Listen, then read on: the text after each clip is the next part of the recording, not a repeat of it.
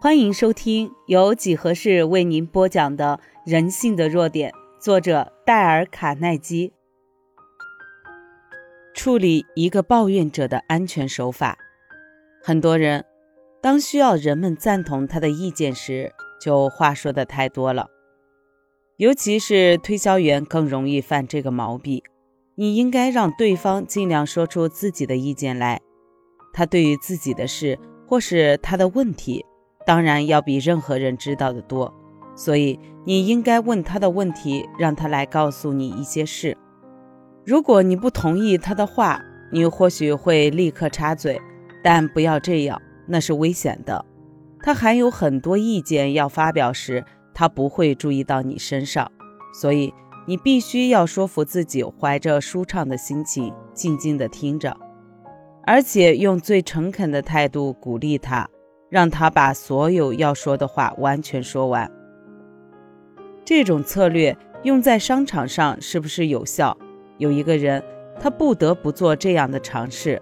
几年前，美国一家大型汽车公司在接洽采购一年中所需要的坐垫布，有三家厂商送去样品备选。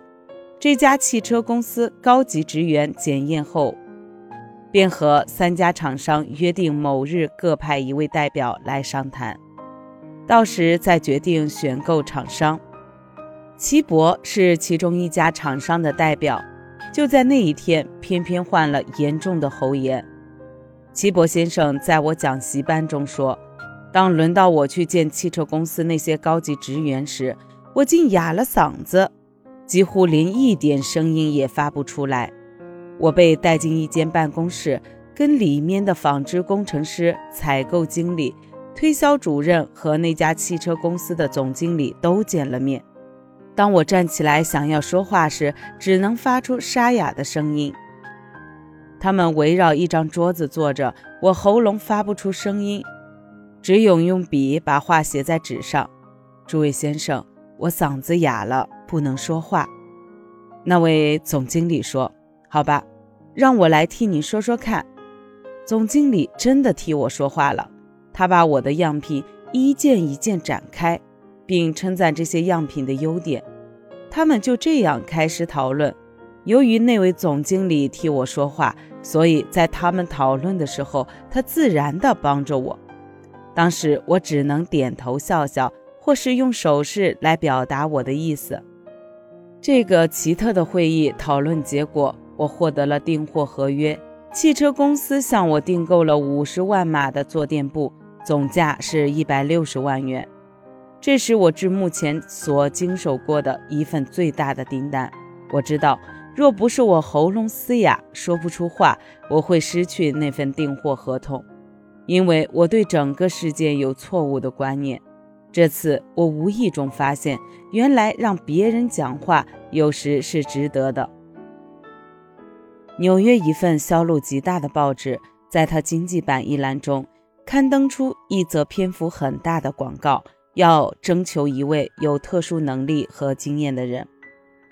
科白利斯投函指定的信箱去应征，几天后他接到复函，约他面洽。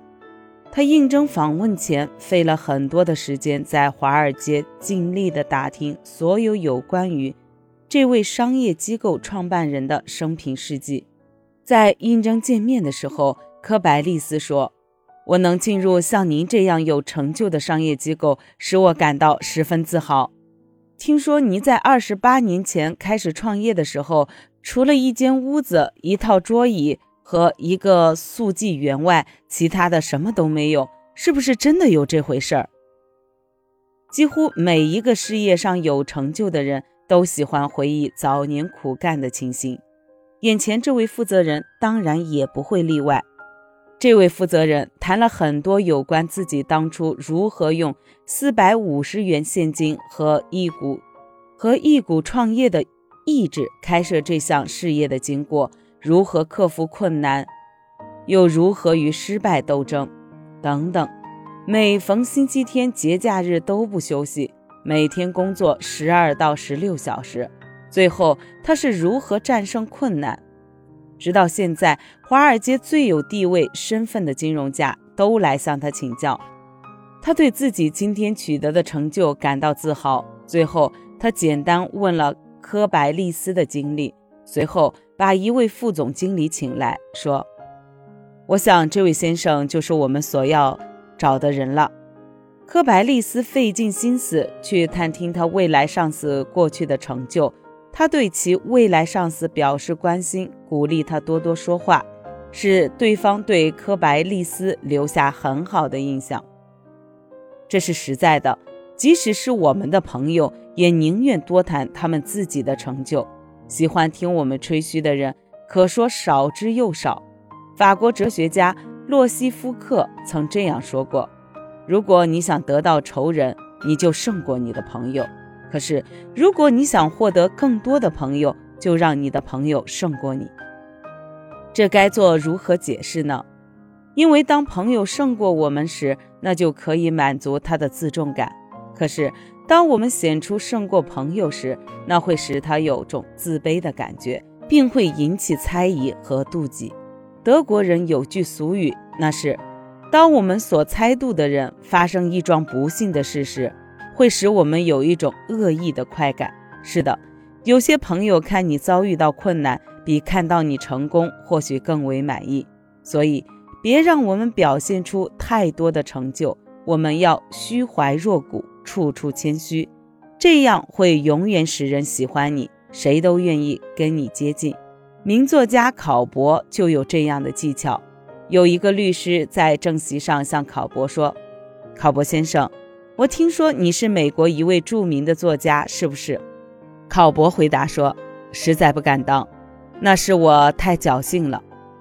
我们应该谦逊，因为你我都没有什么了不起，你我都要成为过去。百年之后，我们都将为人所遗忘。生命是短促的。”别把我们不值得一提的成就作为谈话的资料，令人听了厌烦。我们要鼓励别人多说话。仔细想一想，你实在没有什么可夸耀的。你不成为一个白痴的原因是什么？如果说了，很简单，在你的甲状腺里藏着只值一个硬币重量的碘质。假如。有个医生抛开你镜中的甲状腺，取出那一点点痣，你就会变成一个白痴。